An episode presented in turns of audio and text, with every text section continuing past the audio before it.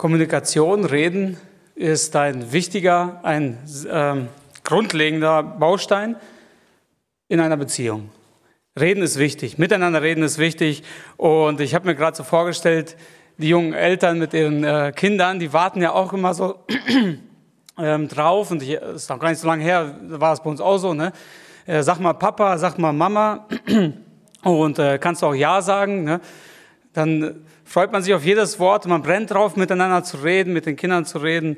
Ähm, ja, es ist etwas Schönes. Aber nicht alle sehen das offensichtlich so, denn es ist bekannt, dass ähm, Reden ist wie Silber und Schweigen wie Gold.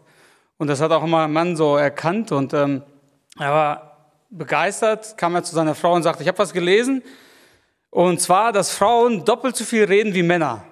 Das hat er festgestellt. Und die Frau, gar nicht überrascht, völlig nüchtern, das ist doch klar.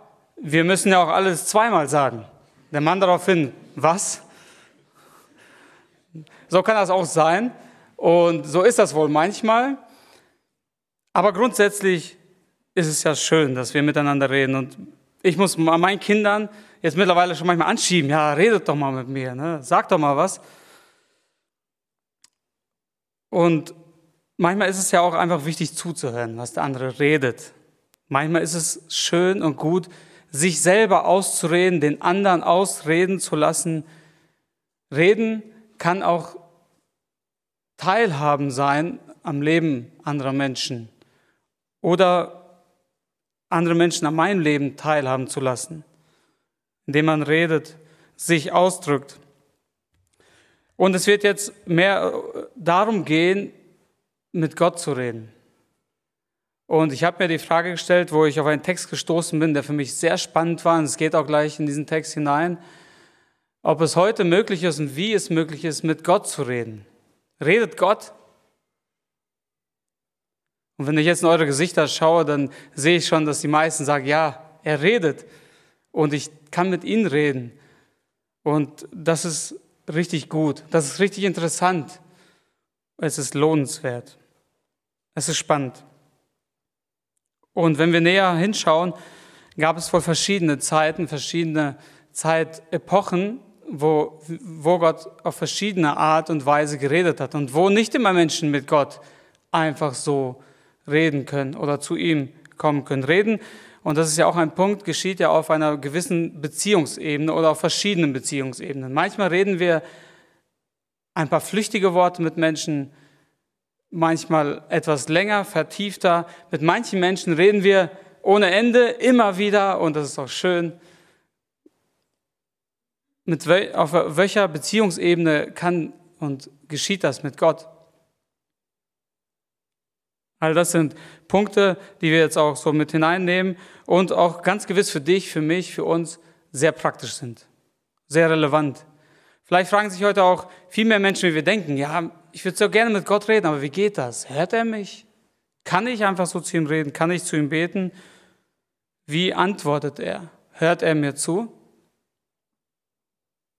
Einen kurzen Überblick über Gottes Redensarten. Das ist nur ein kurzer Einblick, das ist keine vollständige Liste, da lässt sich bestimmt vieles ergänzen, aber wir finden in der Bibel ganz viel darüber, dass und wie Gott redet. Und zwar schon seit Beginn seit dem Anfang, äh, wo Gott die, die Erde ähm, geschaffen hat und über alle sechs Tage steht immer einleitend und Gott sprach, es werde Licht und so weiter.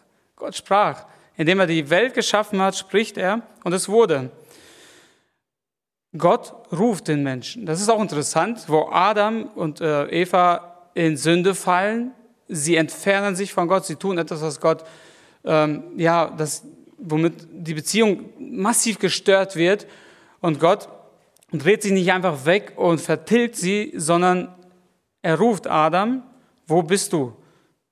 Er, und das zieht sich ja eigentlich durch die Menschheitsgeschichte durch, dass Gott dem Menschen nachgeht. Ja, er sehnt sich eigentlich auch nach der Beziehung, sehnt sich danach, mit dem Menschen zu sprechen und dass diese, diese Beziehung wieder aufgenommen werden kann. Gemeinschaft miteinander zu haben. Oft Besonders auch im Alten Testament sehen wir und können Dialoge äh, beobachten, dass Gott mit Menschen spricht, ein Wechselgespräch stattfindet, manchmal auch eine Art Diskussion, wo Gott speziell Menschen anspricht, wo Gott sich äh, offenbart, auch durch seine Diener, durch seine Propheten, durch seine Apostel auch später im Neuen Testament, wie Gott Anweisungen gibt, redet und sagt, gibt Anweisungen. Gottes Worte werden aufgeschrieben, wurden aufgeschrieben, kommen wir noch äh, drauf zu sprechen. Und das, das Interessante ist, Gott macht sein Wort einfach so lebendig. Das kann nur er. Keiner von uns kann das. Ne? Wenn wir etwas sprechen, kann man das auch aufschreiben, kann man, äh, kann man das aufnehmen und, und, und so weiter. Aber wir können keine Worte lebendig machen. Wie, wie geht das überhaupt? Aber Gott macht das. Kommen wir auch noch gleich äh, darauf zu sprechen. Ein sehr interessanter Gedanke. Gott, er ruft, er befiehlt, er redet, er hört zu und er antwortet. Gottes Worte sind Wahrheit, vollkommene Wahrheit. Gottes Worte sind rein. Gottes Worte sind erhaben und unvergänglich.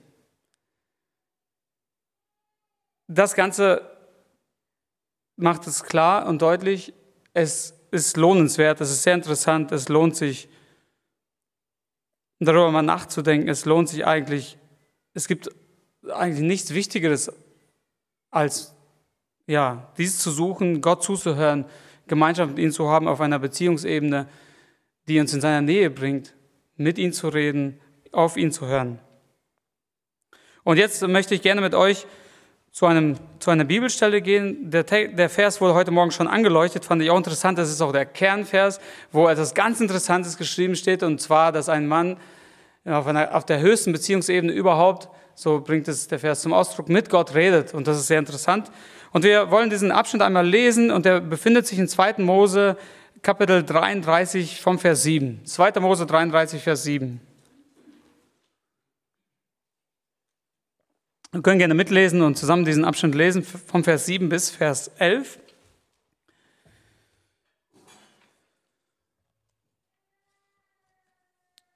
Mose aber nahm jedes Mal das Zelt und schlug es für sich außerhalb des Lagers in einiger Entfernung vom Lager auf und gab ihm den Namen Offenbarungszelt.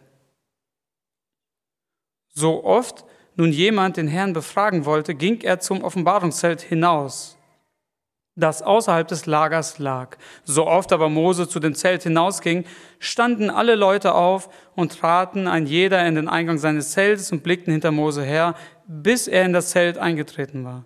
Sobald dann Mose in das Zelt getreten war, senkte sich die Wolkensäule herab und nahm ihren Stand am Eingang des Zeltes, solange der Herr mit Mose redete.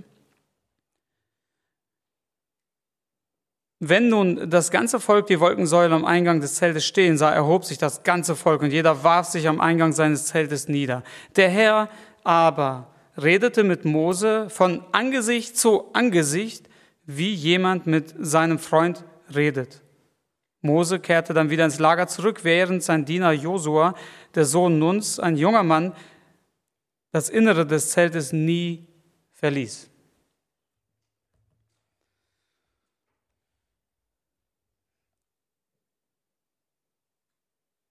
Ein Einblick ins Alte Testament, in einer Begebenheit, die die meisten von uns eigentlich gut kennen. Israel ist aus Ägypten ausgezogen und Gott selber hat sie ausgeführt. Gott hat etwas mit seinem Volk vor und Gott hat einen Mann an der Front gestellt, hat ihn berufen, mit, äh, ja, der vor dem Volk steht und der auch eine gewisse Mittlerfunktion hat, und zwar der weiter sagt, was Gott, ähm, an, welche Anweisungen Gott gibt, wie Gott führt. Und das haben wir hier ganz direkt auch gelesen. Interessant ist, ähm, dass Mose dieses Zelt aufschlägt, außerhalb des Lagers. Manche Übersetzungen sagen oder übersetzen mit Zelt der Zusammenkunft oder Zelt der Begegnung, hier äh, das Offenbarungszelt. Und in diesem Zelt spricht Mose mit Gott. Es ist so eine Art Vorläufer der Stiftshütte. Wir finden ja auch später, dass Gott also in Auftrag gibt, eine, eine, eine ein großes, größeres Zelt zu bauen, nach gewissen ähm, Vorgaben, wo auch Gott ja äh, ganz enge das Reden mit Gott war und wo, Gott, wo man Gott diente, wo die Priester Gott gedient haben, der hohe Priester. Aber jetzt äh, war es noch nicht so weit. Mose schlägt dieses Zelt auf und spricht dort mit Gott. Mose, wenn man näher hinschaut, lebte mit Gott. Mose, es war jetzt nichts Unbekanntes für Mose, nichts Neues, ähm, aber etwas, was offensichtlich ein Teil seines Lebens ausmachte. Jemand, mit dem er ganz nahe zusammen sein konnte, war Gott. Mose hörte Gott zu, Mose redete mit Gott. In unmittelbarer Nähe. So nah, dass wenn wir den Kontext lesen, ähm, es eigentlich sogar ein bisschen erschreckend wirkt. Weil sie gerade in dieser Situation sind, wo Gott Mose auf dem Berg erschien, äh, erscheint und ähm, Israel, wenn sie dem zu nahe kommen, sogar tot umfallen, weil sie Gottes Nähe nicht ertragen können. Und Mose im Gegensatz ist Gott ganz nah. Das ist schon erstaunlich. Und so können wir auch hier sehen, dass es gewisse Voraussetzungen gibt, in der Nähe Gottes zu sein, mit ihm zu reden. Ja, es ist richtig, Gott hat ja Mose berufen. Gott hat Mose explizit berufen, um diese Aufgabe zu erfüllen, um sie zu tun, um äh, mit Mose zu sprechen, um ihm zu sagen, was er vorhat. Und wir können sehen, doch dass Gottesfurcht, Glaube und Vertrauen auf jeden Fall in Gottes Nähe bringt und ihn erfahren lässt. Mose ersuchte Gottes Nähe. Es war ja nicht so, dass es einseitig war. Mose war es wichtig, er schlug sein Zelt auf. Er tat etwas dafür. Er ging außerhalb des Lagers, schlägt sein Zelt auf und macht sich auf, um mit Gott zu sprechen. Und auch das ist ein wichtiger Aspekt, der uns jetzt äh, auch weiter in die Thematik verfolgen wird, diese Nähe mit Gott zu suchen, darauf zu brennen, mit ihm zu reden, seine Gedanken zu erfahren, weil es halt wichtig ist. Und ihnen auch mal gerne was sagen, was ich denke. Und ihnen etwas mitteilen, weil er zuhört, weil er erhört. Der zweite Punkt, es fällt gleich auf, dass das Zelt nicht inmitten der anderen Zelte steht, sondern außerhalb des Lagers. Warum? Was war passiert? Warum nicht inmitten des Lagers? Warum nicht präsent im Mittelpunkt? Und das war das, was ich auch eben schon angedeutet habe, dass es für die anderen gar nicht selbstverständlich war, in Gottes Nähe zu sein, ja eigentlich sehr gefährlich war und unmöglich. Vor einer kurzen Zeit hat Gott sein Volk aus Ägypten herausgeführt. Er zog vor ihnen her, über Tag in einer Wolkensäule, nachts in einer Feuersäule. Ansprechperson war Mose. Gott gibt ihnen Anweisungen. Mose war der Führer des Volkes. Er führt, Gott führt eigentlich sein Volk durch Mose, ja, aus Ägypten. Und interessant ist, dass Gott rückblickend sagt, hier in dieser Situation, wo sie am Berg Sinai stehen, bis hierhin gekommen sind, sagt Gott, ich habe euch auf wunderbare Art bis hierhin gebracht, ich habe euch auf Adlersflügel getragen. Mit einem bestimmten Ziel. Man merkt, wenn man diesen Text liest bis hierhin, auf jeden Fall, Gott hat Großes vor. Gott führt sein Volk mit einem Ziel aus Ägypten und hat etwas vor. Er plant etwas, möchte etwas Großes tun. Und dazu möchte er jetzt Anweisungen geben, um Israel zu, einem besonderen, zu seinem besonderen Eigentum zu machen, zu einem Königreich von Priestern und zu einem heiligen Volk, wo er unter ihnen wohnen kann, zu ihnen sprechen kann und ja, sich offenbaren kann. Und wo Gott jetzt auf diesem Berg Mose erscheint, war es eine erschreckende äh, Gotteserscheinung für die Umstehenden. Mit Begleiterscheinung von, von ähm, wo man sehen kann, boah, da geschieht etwas, es wird laut, es ähm, etwas, äh, was Erschreckendes ist, wo sie dann sagen, boah, Gott rede lieber nicht zu uns, sonst fallen wir tot um. Es ist so erschreckend, es ist so, ah, so, so, es hat Es hat es voll in sich. Und Mose geht zu Gott hinauf und spricht mit Gott in unmittelbarer Nähe und jetzt halt auch in diesem Zelt. Für Israel ist Gott zunächst unnahbar, aber für Mose, ihn offenbart Gott sich. Und jetzt geschieht's, wo der Bund, bevor der Bund geschlossen werden kann mit Gott und Israel, fällt Israel ab.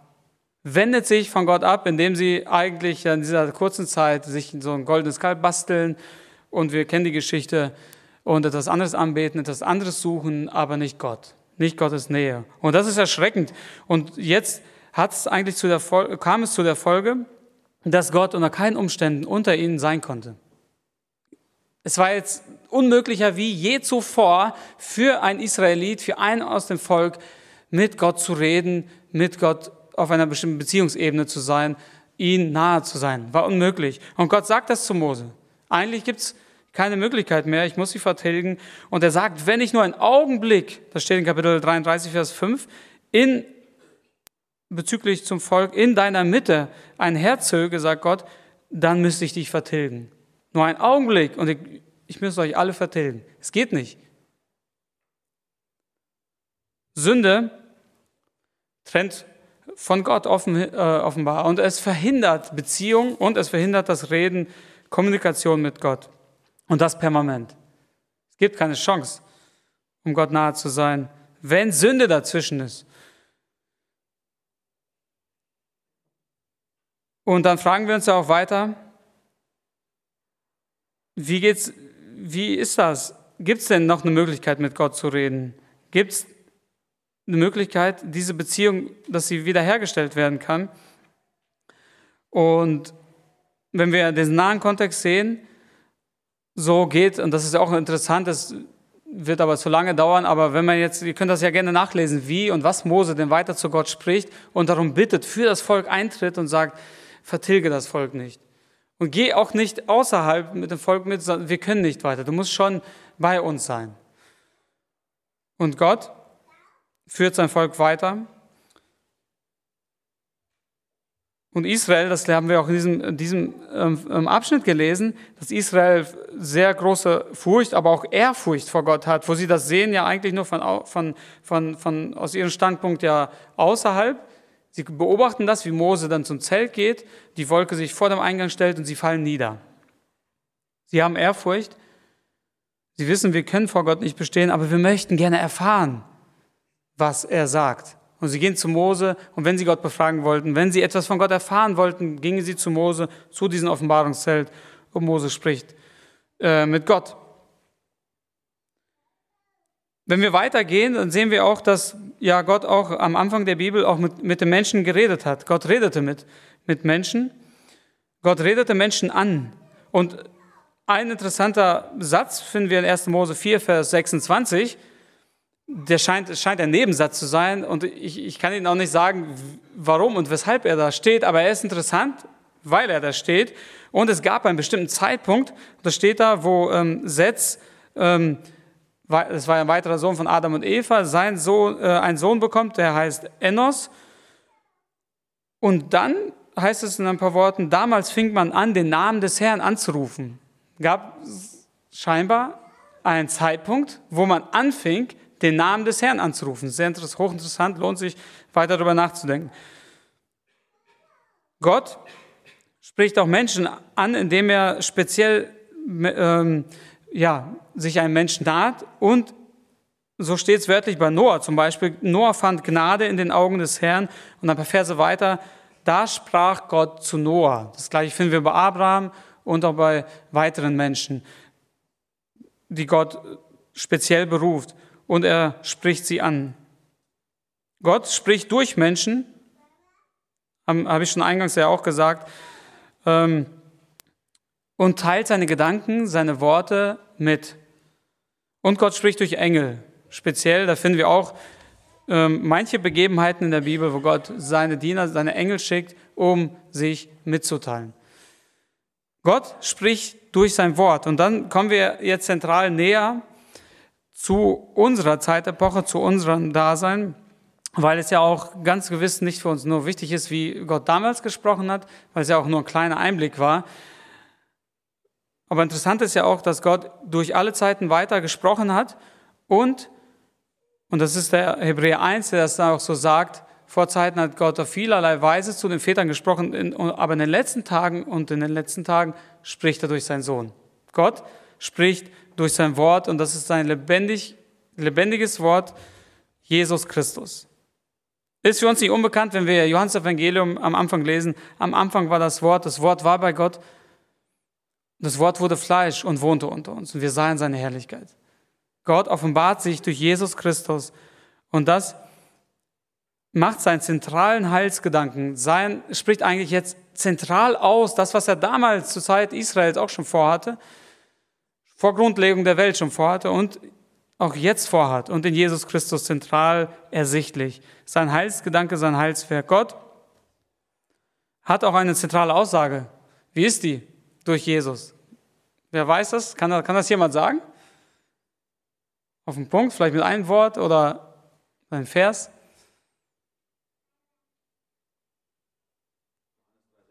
Johannes 3,16 auf jeden Fall. Ne? Ja, danke, Paul. So sehr hat Gott die Welt geliebt, dass er seinen eingeborenen Sohn gesandt hat. Oder 1. Johannes 4 auch. Ne?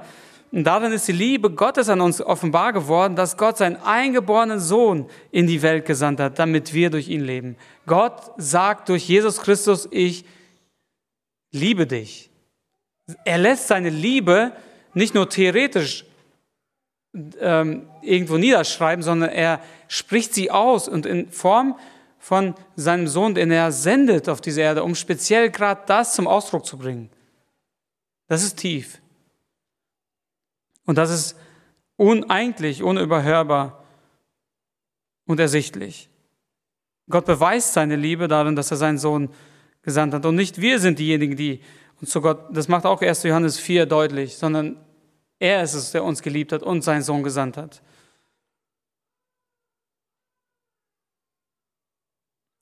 Und Gott spricht durch sein Wort. Und wir haben das heute, dass wir sein Wort zusammenfassend haben. Wir haben die Bibel.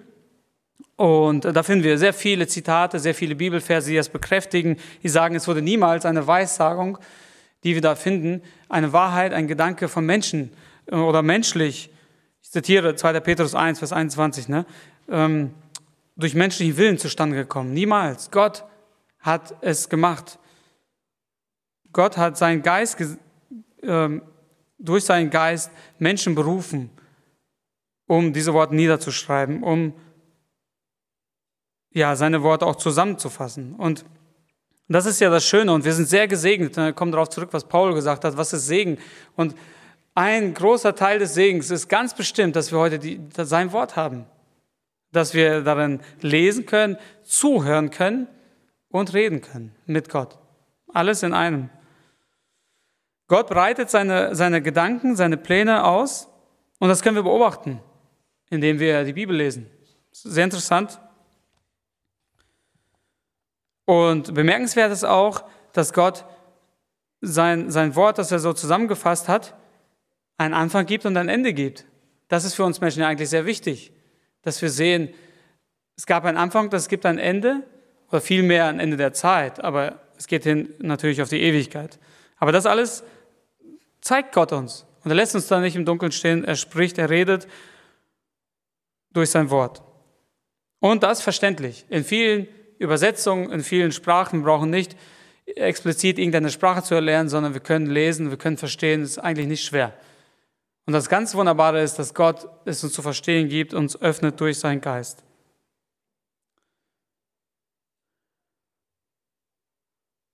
Es ist nur angekratzt. Natürlich lässt sich jetzt viel dazufügen und zu diesen faszinierenden Gedanken, wie das ist, mit Gott zu reden. Aber die relevante Frage ist, wie reagiere ich eigentlich darauf?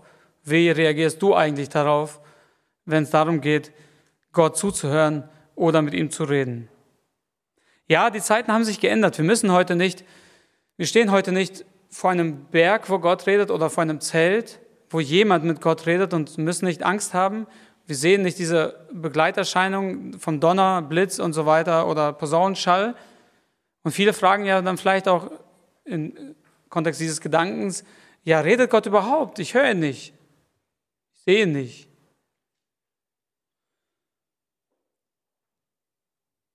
Wenn das deine Reaktion ist, denke darüber nach, ob du Gott vertrauen kannst, ob du Gott vertraust oder doch lieber aus der Ferne zuschaust, wie Gott mit Menschen redet oder es von dir weißt. Tatsache ist, also diesen kleinen, dieser ein, kleine Einblick eben und über ähm, zusammenfassende Gedanken zeigen auf, dass Gott redet, dass es Tatsache ist. Aber es liegt schon an uns Menschen, ja, ob wir darauf eingehen oder es dabei bleibt, dass wir doch nicht diese Beziehung eingehen. Und das, die Folgen sind die gleichen wie damals. Ähm, wenn Sünde zwischen uns und Gott steht, ist es ja unmöglich, mit Gott zu reden. Und es endet auch so, dass wir getrennt von Gott in die Ewigkeit gehen. Schade drum. Und ich wünsche dir an jeden, dass wir es nicht dabei belassen, sondern unser Ohr, unser Herz Gott öffnen. Gott vertrauen und ihn zuhören. Nicht nur zuhören, das wird jetzt hier äh, wahrscheinlich, wollen wir auf jeden Fall da, dazu fügen, sondern auch mit Gott da, da äh, zu sprechen. Wir dürfen es wagen und die Bibel sagt, sagt es aus, dass wir, dass es möglich ist, in Gottes Nähe zu sein dass wir Freimütigkeit haben können durch Jesus Christus, durch die Vergebung der Sünder, dadurch, dass wir ein neues Leben bekommen haben, dass die Beziehung mit Gott wiederhergestellt ist, zu Gott zu kommen, mit ihm zu reden, in unmittelbarer Nähe, auf hoher oder sogar auf höchster, auf ganz engster Beziehungsebene. Mose redete mit Gott damals nur Angesicht zu Angesicht wie mit einem Freund. Er konnte Gott auch sagen, was er denkt. Er, hatte da, er schreckte nicht davor zurück, und ich, ich schäme mich manchmal, dass mein Gebet so formell ist und so trocken. Ich würde Gott manchmal auch gerne doch das sagen, was ich wirklich denke, aber man traut sich manchmal gar nicht oder man ist sich dessen gar nicht bewusst, dass es möglich ist. Aber ich denke, und ich wage es einfach mal zu behaupten, es ist eine Behauptung, prüft es und es ist waghalsig, aber ich, ich wage einfach zu behaupten, dass es Gott wichtig ist, mal zu hören, wie du eigentlich denkst. Er weiß es, er kennt ja dein Herz, er kennt deine Worte, bevor du aussprichst. Aber ihm ist es wichtig, mal, dass du mit ihm, ihm mal sagst, was du denkst, dass du es zum Ausdruck bringst und nicht, nicht einfach irgendwas Formelles da weitergibst. Aber ja, wag es, spricht Gott an. Ja, danke ihm. Bring deinen Dank zum Ausdruck und folge ihm nach. Also das ist ja auch im Kontext interessant und wichtig. Das war für Israel damals auch maßgebend wichtig. Mose, was sagt Gott? Und wir wollen ihn, sagen sie immer wieder, auch wenn es ja dann im Detail nicht immer geklappt hat, aber wir wollen ihn folgen, wir wollen seine Worte befolgen, wir wollen, dass er mit uns geht. Denn ohne ihn sind wir verloren. Folgst du ihm nach, sind deine Anweisungen, seine Anweisungen, sein Reden so wichtig für dich, so bindend, dass du sagst, das sind Befehle, die ja, die, die sind einfach richtig, die sind vollkommen gut, die sind gut für mein Leben und ich, ich will dem nachfolgen. Wünsche mir und auch dir ganz viel Gottes Nähe.